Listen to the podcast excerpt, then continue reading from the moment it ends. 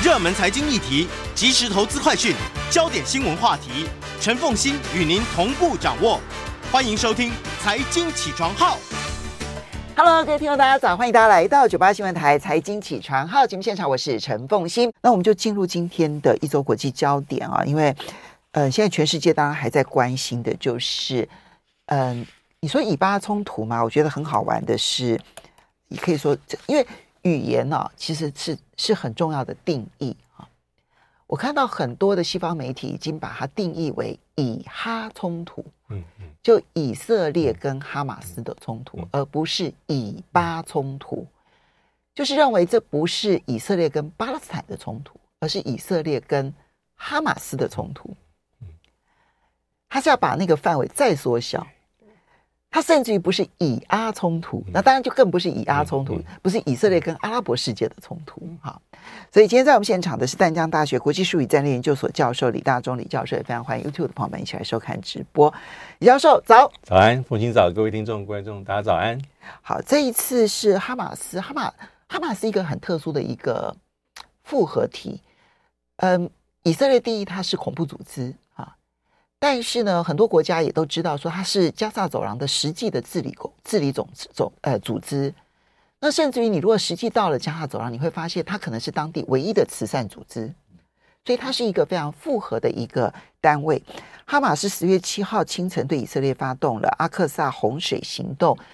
呃，有人说是五千枚火箭弹，说六千枚火箭弹，有人甚至于估计是一万枚火箭弹。这次的攻击为何如此的不寻常？对，因为他这次的行动，第一个是呃，对以色列来讲，应该是他在他眼皮底下发生这样的一个，应该是军事上的奇袭，嗯，啊，所以几乎是在没有准备之下，所以可以看到以色列境内很多的死伤，因为这些遭受攻击，就是因为他的这个阿马斯的哈马斯的这个呃所谓的兵分三路陆海空，主要还是第一个是突破边界，嗯，就在边界以色列南部跟这个加沙走廊。呃，这边境上其实很多以色列构筑的这个高现高现代化的这电子围篱，嗯，那这个电子围篱其实以色列在过去几年当中有逐步增强，因为它就在它的西南角，所以主要都是在西南边。西南边对，那这电子围墙，但是还是啊禁不住哈马斯透过这种爆破的方法，嗯，那它进入之后就可能动用的是皮卡、轿车、机车，嗯，再搭配一些所谓的这个空中动力的滑翔伞，这样子很快的突入。到以色列边境城镇，带有二十多个。嗯，那因为在地理上，这些边界边境的城镇其实距离这个这个围墙并没有多远。嗯，短则距离可能就三四公里，长可能十几公里、二十公里，所以它这进去的速度会非常快。大家看到新闻上面，就是音乐季有很多的年轻人被俘虏啦哈，然后被视为人质，当然都很惨烈。就是因为它那个距离，其实距离加萨走廊是非常非常近的，非常近。对。嗯那比如说，这因为目前为止啊，根据以色列官方哈，比如说以色列驻美大使他所讲，目前听到人数最高是以色列死亡带九百人，受伤可能两三千人，但是死亡的九百人里面，呃，带有两将近快三百位是在这个呃尼林姆啊这个边境城市的露天音乐节。我们在镜头面前这几天呃显露出来的视讯里面可以看得很清楚，所以大概有将近三分之一是在这里面被屠杀。嗯，而且呃，这个范围很广，也基本上很惨烈。但其他的这些边境城市，大概二十个也有类似的状况。有的是边境的这个城市的警察局，或者这个这个村镇的行政机关被攻破啊，警察局里面的警察啊，包括少数的军警在这个场合里面被枪杀。所以第一个是突破边境。呃，速度很快。老实说，根据目前资料显示，哈马斯越过边境的所谓这武装武装的部队，其人数可能也就一千多人。当然，因为速度很快，而且是这个音乐节死伤很惨重，所以死亡人数很大，是集中在这里面。那第二个，哈马斯发动攻击，就是过去这么多年来，我们也不陌生的用火箭弹。嗯，但是这一次是它是在很短的时间里面啊，从加沙走廊境内。很多的，因为它有很多是机动发射的设施，或是躲在一些建筑物里面同步发射，但数目很难确定，五千、六千，到到刚才所讲将近上万枚都有可能。那这也是造成以色列这一次在这么短的时间里面遭受到伤害的原因。因为因为这些呃火箭的这个发射的设施，其实以色列也有，我们都国际上很知名的这个铁穹。呃这个防御系统，那大概也运作服役大概超过十年以上。嗯啊，但铁穹其实呃就是一个防空对防空系统，它实战上是应该是算非常有威力的。嗯，但它也有一些弱点，比如说你那个。距离太近的时候，其实它防空上是有些死角，或者预警时间也非常不足。对，所以如果我们去以色列观光的话，如果去，通常它呃可能会有一些地点会让你去看呢、啊，就是说，因为按照以色列的法律，可能在那种独栋的家庭住屋里面，它可能有一间房间是防空避难室。通常是选择儿童房，嗯，那如果是比较旧的那种公寓式的房间，可能是有一个一整栋里面共同拥有的，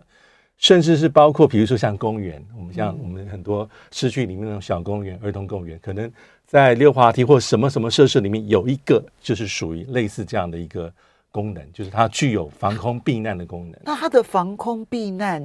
呃，所以有设备上面或者是建材上面特别要求，应该是有，比如说这样的符合这样的标准，才能够达到说，比如说火箭弹袭来，哈，它的破片能够有一定程度的防护能力。OK，所以这就是他们的备战，对生活的经验，所以是有高度的忧患意识。嗯、那即便是在这样状况之下，因为这铁穹系统，它这次面对是饱和攻击，嗯，所以它没有办法百分之一百是防护这样的，没错。所以这两个部分的。攻击或是所谓的奇袭，造成以色列将近九百人的这个死亡。嗯，那还有比较麻烦的地方是，很多人是被俘虏。我们在镜头面前看到，嗯、那呃，现在哈马斯有点把他当成人质，说你继续对我以色列国防军，如果你继续攻击加他死亡的话，我可能是用处决人质的方式来作为回敬。嗯哼，所以这个是在这是比较特殊的地方。当然，无预警它的原因很多。那以色列其实。他的国防能力应该是大家是对应该蛮有公认的，但在这一次里面，呃，的确是很多是出乎他的意料，所以很多人外面，呃，我们的形容是有人说到有点像是以色列的九一时刻等等等等。嗯，对，我觉得最重要是心理的那个心理上的压力。防空系统啊，它能够做的真的是相对有限的了哈，因为嗯、呃，第一个就是你刚刚老师提到，就是说你距离近，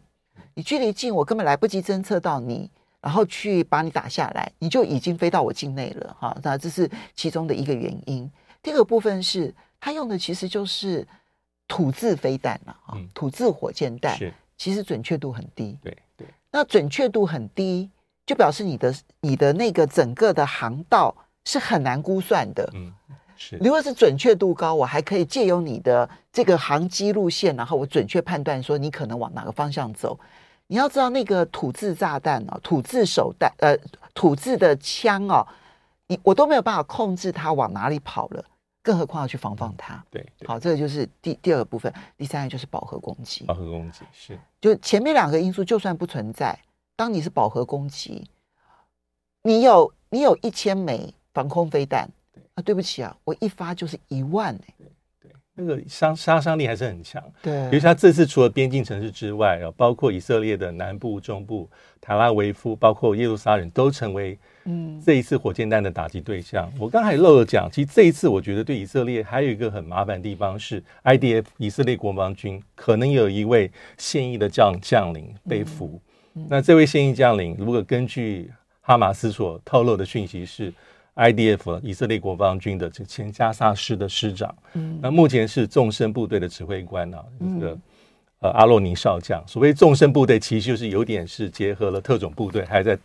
敌人境内执行行动的这个指挥官。那他已经有一些照片是被哈马斯应该是被虏获，然后是穿着便服的照片，但以色列没有承认这一点。所以这这个这个将领的被俘也是一个。至少是近年来应该比较罕见的状况，所以以色列这一次有点在这个心理上，或是一般民众反应上有点灰头土脸，他真的被奇袭。嗯、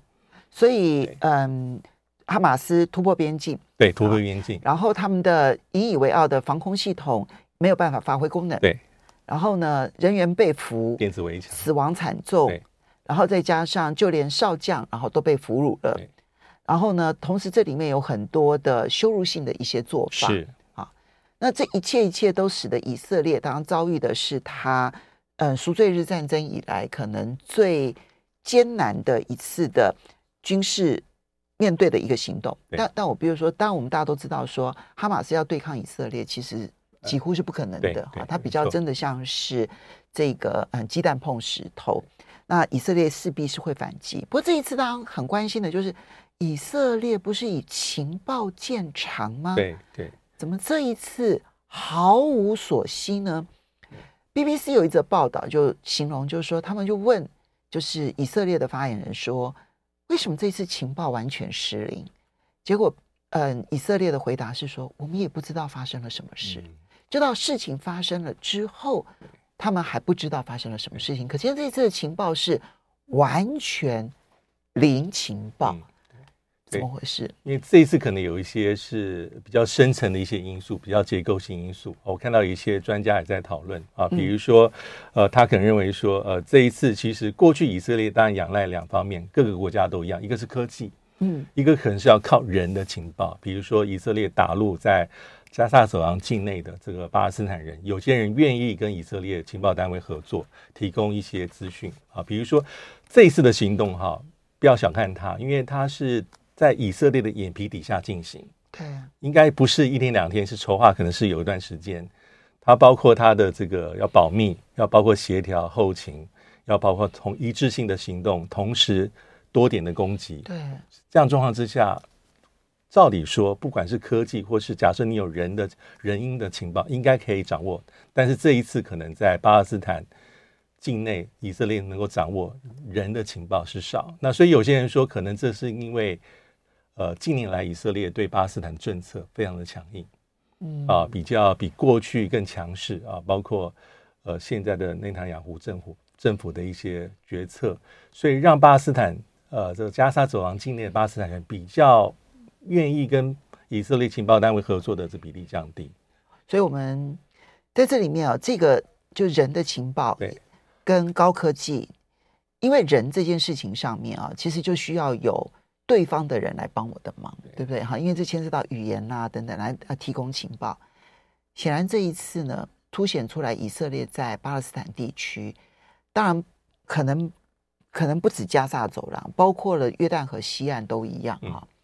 那么已经没有办法有任何的县民来提供他们任何的消息，这个是这个是长期累积的结果。等下我们稍微休息一下，有几个数据让大家看一下、听一下之后，你就会知道为什么巴勒斯坦人现在已经不愿意跟以色列合作了。马上回来节目现场，欢迎大家回到九八新闻台财经起床号节目现场，我是陈凤欣。在我们现场的是淡江大学国际术语战略研究所教授李大中李教授，也非常欢迎 YouTube 的朋友们一起来收看直播。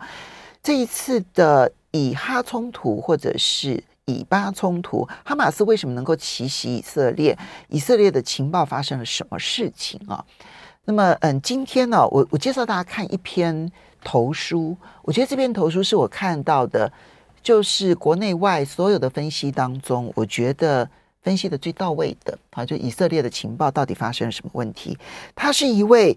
他所他他自称是退休公务员啊，他称之为他叫陈能进先生啊，应该是先生呐、哈。投诉在联合报的民意论坛，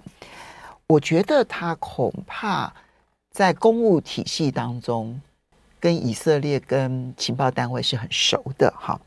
他就分就说明了，就以色列以色列他的。情收啊，分成三大部门，包括了军事情报局、莫萨德，还有国内安全局。而这里面啊，其实包括了军事情报局跟国内安全局，跟台湾都曾经有过接触，这样子哈。好，这个，所以我觉得这里面恐怕他真的是巷子内的人呐、啊，行阿来郎就是很熟悉的人。他提了三个原因，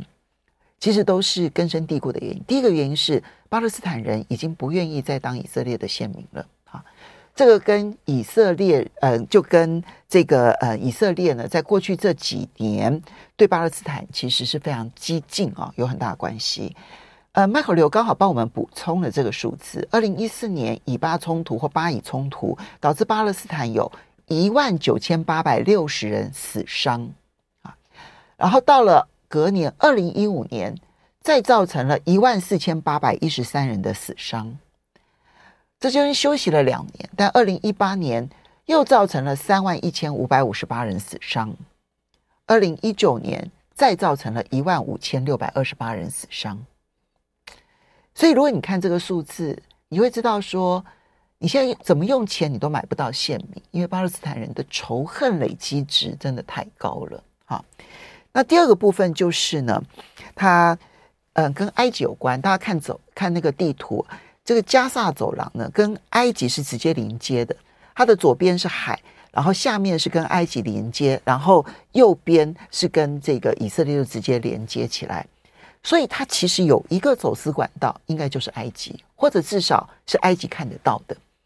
可是因为最近埃及啊，他们也被美国认定就是人权问题有问题的。啊，大家还记得之前其实收贿的那个参议员呢、被指控收贿的参议员，他就是帮埃及当说客，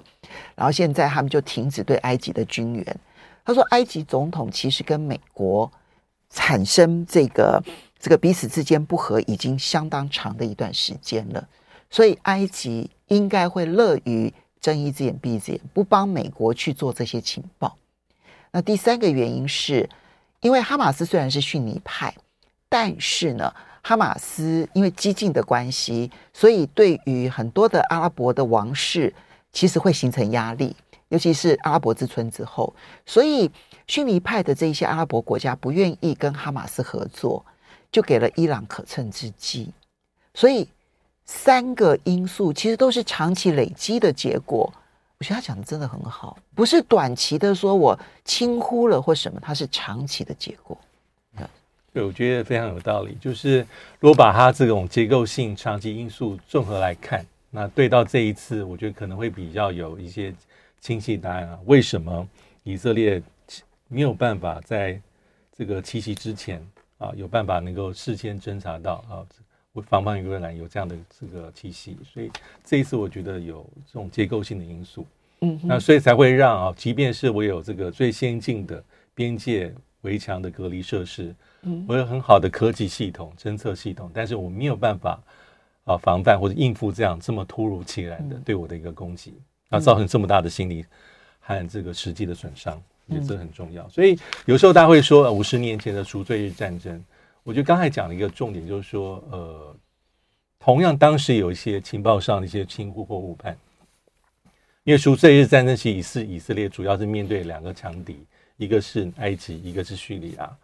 啊，当时以色列在战前基本上他的情报判断是，他不相信。他认为阿拉伯国家没有能力对以色列发动战争。嗯，以色列国防军在过去二十五年之中，基本上是没有大概没有失败的经验。嗯，而且还有美国在后面的帮助，而且相信啊，这个埃及只有在叙利亚，只有埃及只有在埃及加入战争的之状况之下，才会对以色列开战，而埃及只有在苏联提供武器。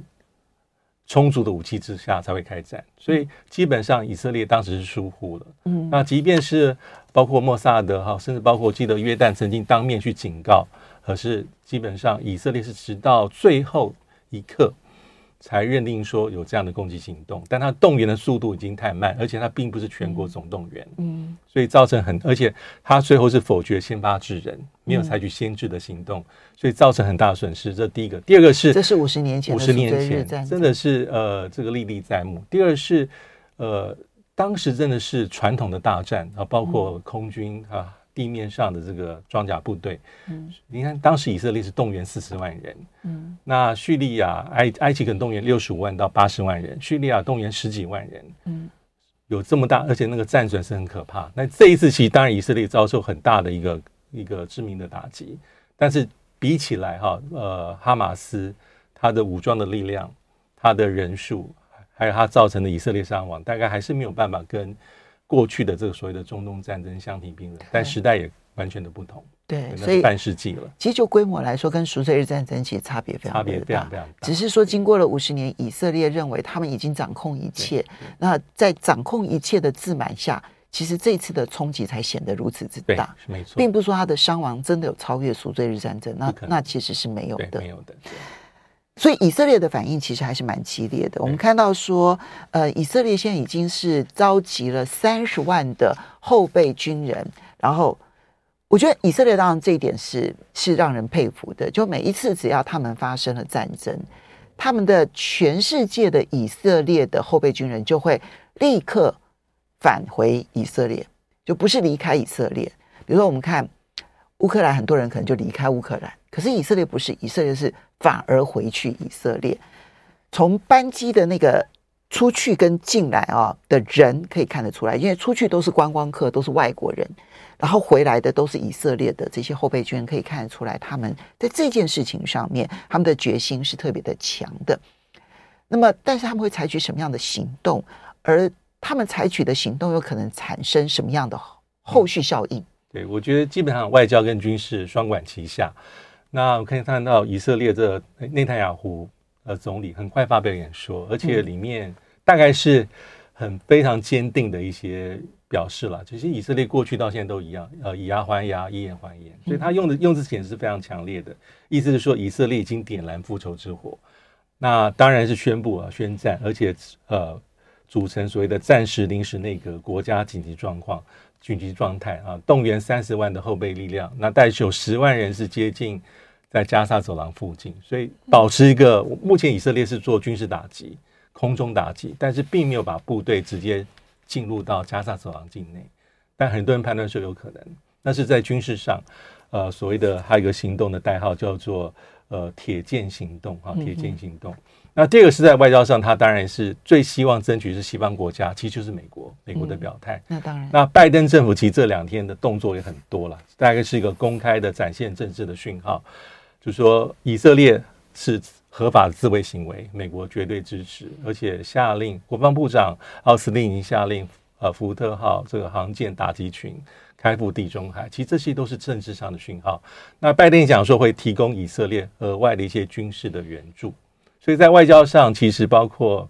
呃主要的欧洲的呃或是西方国家，大概都很明白的站出来说，我支持以色列了。嗯，所以这次是内塔尼亚胡想要的，因为他还有一些国内上，民要是民众还是会，虽然是大敌当前，但是还是会去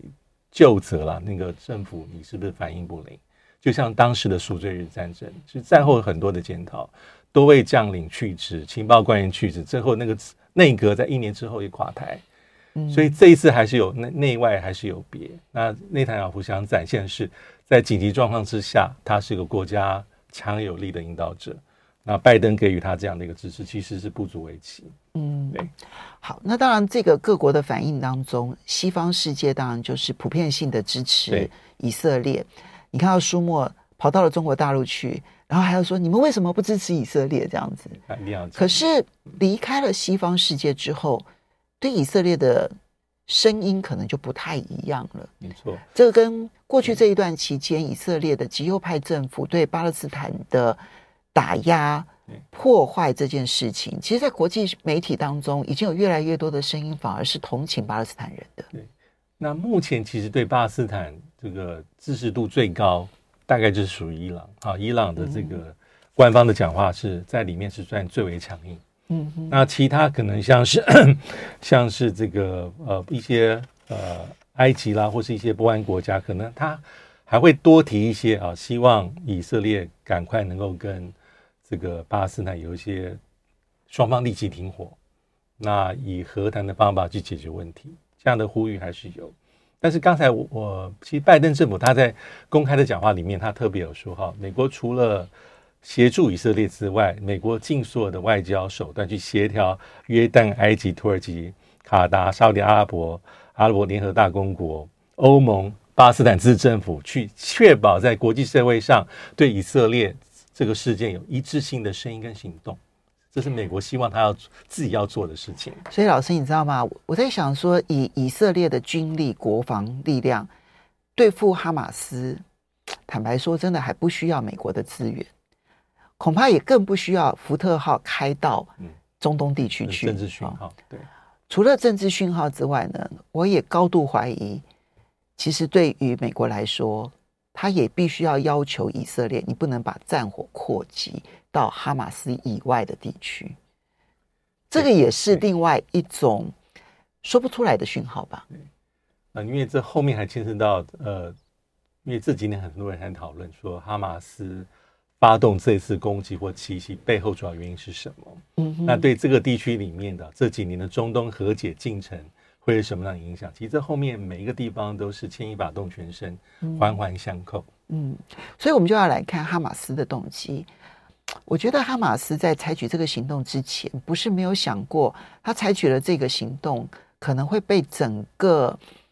占领灭掉。欢迎大家回到九八新闻台财经起床号节目现场，我是陈凤欣。每个礼拜二一周国际焦点，在我们线上现场的是淡江大学国际事务与战略研究所教授李大中李教授，也非常欢迎 YouTube 的朋友们一起收看直播。好，所以李教授，哈马斯。我觉得这一个是完全自杀型的全面攻击哈，因为他知道所得到的反击其实可能更残酷哈。那既然是如此，他为什么要发动这样子的一个攻击？他背后的动机到底是什么？对，目前大家有很多不同的一个可能的解释。那有一种解释就是因为呃，在回应呃这个以色列政府内阁啊这几年对巴勒斯坦比较强势。真的一个政策，尤其是内塔尼亚胡，呃，在去年十二月又重新组阁，啊、呃，更加右翼保守，包括内阁成员一些言辞也非常的就是还有实际的动作，嗯，对于在这个巴勒斯坦而言，那他可能要有一个强势的回应对哈马斯，这一种这是一种解释。那第二种解释，我也有看到有些人说，因为以色列目前的政局是动荡的。那也给予了这个哈马斯可乘之机，希望去裂解以色列的这个内部的政治。因为内塔尼亚胡政府现在推的是司法改革，嗯，但司法改改革是引起很大的副作反作用力，轩然大波，嗯，因为他是希望能够节制以色列传统以来司法部门对于立法机构跟国家政策的权利，所以很多示威抗议的出现。对啊，他要让司法不够独立这件事情，人民怎么能够接受呢？所以司法一旦不独立，所有的民主都是假的。那所以有些人说哈、啊，这个哈马斯就趁着这个时间点去制造以色列的一个内部的可能的分裂，或是更重大危机，这是第二种解释。那第三种解释我也看到是有些人是从这个巴勒斯坦内部，哈马斯跟法塔，就是呃现在控制约旦河西岸啊，这个这个阿巴斯，一般我们国际社会比较认认可的代表巴勒斯坦的是属于这一块，巴勒斯坦自治政府主席。或是巴勒斯坦的总统这一块，因为他们有路线之争，基本上法塔是没有这么的强势。可是哈马斯的领导者在过去这么多时间年里面是比较用希望用非和平的手段去对针对以色列，能够达成巴斯坦建国的目标。但是阿巴斯总统啊，其实已经八十七岁、八十八岁，嗯所以对于哈马斯而言，有人认为说这可能是一种内部的政治的竞争，希望未来能够取而代之。这是三种解释，但是还有一种解释是比较固的，是比较目前的大局，就是从目前这几年中东和解的进程来看，因为我们可以看到，目前来说，包括沙乌地阿拉伯、阿拉伯联合大公国、伊朗都在跟以色列，哦，对不起，都在跟以色列有和解。啊、那沙乌地阿拉伯跟伊朗，这两位两个阿拉伯。那个阿联已是已经跟以色列建交了，那现在就是以色列积极想要建交的，其实就是沙国。沙国，那后面也有美国的一个一个很美国所促成的，所促成的。但是在这个情境之下，我们也知道，其实美国在促成中东和解的进程是在，老实说，在川普那那就就有啊，推动的是以色列跟阿伯联合大公国跟巴林，所以当时有二零二零年的川普任内的亚伯拉罕协议。嗯那拜登刚上台的时候，其实对这个和解进程并没有那么的在意或积极，嗯、但是执政的到现在为止，也发生他发现他非常积极在推动，嗯、尤其是美国、对起以色列跟沙特阿拉伯。但在这样的一个和解进程或是建交的过程当中，我们可以看到，对于以色列政府而言，他本来就是忽视巴勒斯坦问题。嗯，那呃，对沙沙特阿拉伯的穆罕默德呃这个王储来说。意思是说，他现在可能在这个事件爆发之前，也以呃沙乌地阿拉伯跟以色列建交为第一优先，所以他一定程度可能是牺牲了，就是没有那么看重传统战对巴勒斯坦的这个支持。他为了安抚巴勒斯坦，也承诺说要给巴勒斯坦更多的经济援助，嗯，甚至是对于他的外交关系的提升，这是有做到。那对拜登而言，其实他很重要，就是他希望达到的是。中东的大的和解，或是要促成这种大型的协议，视为他一个外交上的一个建树或成果。嗯，所以对于以色列、对于沙特阿拉伯、对拜登而言，这是有共同的一个利害关系。唯一牺牲的就是巴勒斯坦，巴勒斯坦就是在这个建交里面的最后一块石头。对，那巴勒斯坦充分理解，他对这个和解进程是忧心忡忡的。嗯，意思是说，大家可能忽略这个最根本的一个问题。嗯，所以当这个战争风险提升、冲突升高的时候，原本阿拉伯世界对于巴勒斯坦民族问题的这种支持度是在慢慢的在下滑当中。但看到镜头，看到巴勒斯坦的这个哈马斯攻入以色列，可能这种民间的情绪、同情的情绪又会被催生起来。假设以色列啊、呃，这个内塔尼亚胡政府在所谓的回应或是所谓的报复行动又非常拉开这种力道的话，有可能更增进这种对立的情绪。所以这些情绪被撩起来，都不利于原本美国要推动的，或是沙乌地阿拉伯跟以色列。都有这样的默契要去推动的，所以这是现在可能的变数了。对，因为现在事件还在发展当中，我们其实没有办法判断以色列会报复到什么程度，没错。而我们就没有办法去判断其他阿拉伯国家会介入到什么样的程度，会反击到什么样子的程度，或者会不会反击。然后战事又会不会扩及到现在大家呢都说认为那幕后的黑手是伊朗。嗯，可是我刚刚提到了布林肯要。不断的强调说，没证据，没证据显示伊朗有参与这一次的袭击，哈，所以看起来美国跟伊朗之间的私下和解也还在进行当中，对，所以，呃，如果局限在以以色列跟哈马斯之间这样子的一个冲突的话，那哈马斯可能会整个被牺牲掉之后，而不会有任何其他影响，这个可能性是存在的。因为现在内塔尼亚胡政府他所对外呈现的所有的这种政治讯息是说，他绝对不会轻轻松松放过。嗯、那目前做的就是空袭，而且是大规模空袭，那也造成这个加沙加萨走廊内部很多没有办法平民的伤亡。嗯、但是根据情报也显示说，哈马斯的领导者可能排名第二二当家也身亡。但是目前来说，以色列的部队 IDF 并没有真正进入到加沙走廊境内。从事这种军事上的任务，但是说已经集结在周遭地带，大概有十万人左右。那、嗯、目前来说，他的所谓的报复的力道，外界还没有办法完全判定，因为这个会牵涉到整个阿拉伯世界会不会引起一些节外生枝的一些一些因素在内。嗯，有一个蝴蝶效应哦，可以来思考一下。就是乌克兰，然后泽伦斯基第一时间就表态支持以色列，他自己有犹太人的背景，其实这也跟他的表态会有很大的关系。但是当全世界的目光全部都被以色列跟哈马斯之间的冲突吸引过去了，然后我们看到美国现在所有的重心点一定就是以色列，那他们的国会现在近乎停摆。已经没有办法军援乌克兰了。如果有限可以拨的款项全部又拨给以色列的话，这对乌克兰不是雪上加霜吗？对，其实这就是现在乌克兰自己很担心啊。包括波兰总统昨天也讲到说，他就很忧心，呃，这个以色列跟哈马斯的这个战争。会影响到全世界对乌克兰的支持，因为过去传统上以色列本来就是美国非常重视的非北约的盟国，在军售上、军事装备的提升、提供上都是基于第一优先。犹太人在全世界的有钱人当中比例非常的高，犹太人对娱乐事业影响非常的大，犹太人对媒体影响是非常大。但是去年二月份的俄乌战争打响之后，其实美国很重要的一些军事援助的重点，哦，都是从以色列移转到乌克兰。那现在可能因为这场战争跟冲突，又部分的重心又转移过回去，所以这会让一些原本包括乌克兰自己会认为说很害怕美国的重心转移，因为毕竟美国资源是有限。嗯，啊，包括现在在乌克兰俄乌战争里面，乌克兰需要很多的炮弹。嗯，这些炮弹过去是曾经从以色列的储藏之中移转到给乌克兰，美国提供给乌克兰使用的。哦，请这些都以色列移出来给乌克兰大弹药库存。呃，《纽约时报》曾经报道过，说美国从以色列境内大概提出大概三十万北约标准弹药。嗯，啊，但现在俄乌战争。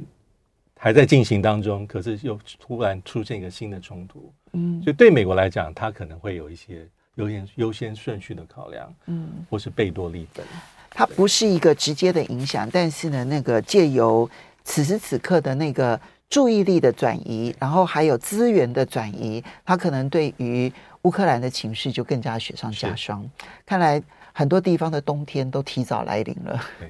我们要非常谢谢淡江大学国际术语战略研究所教授李大中李教授今天带来的一周国际焦点，谢谢。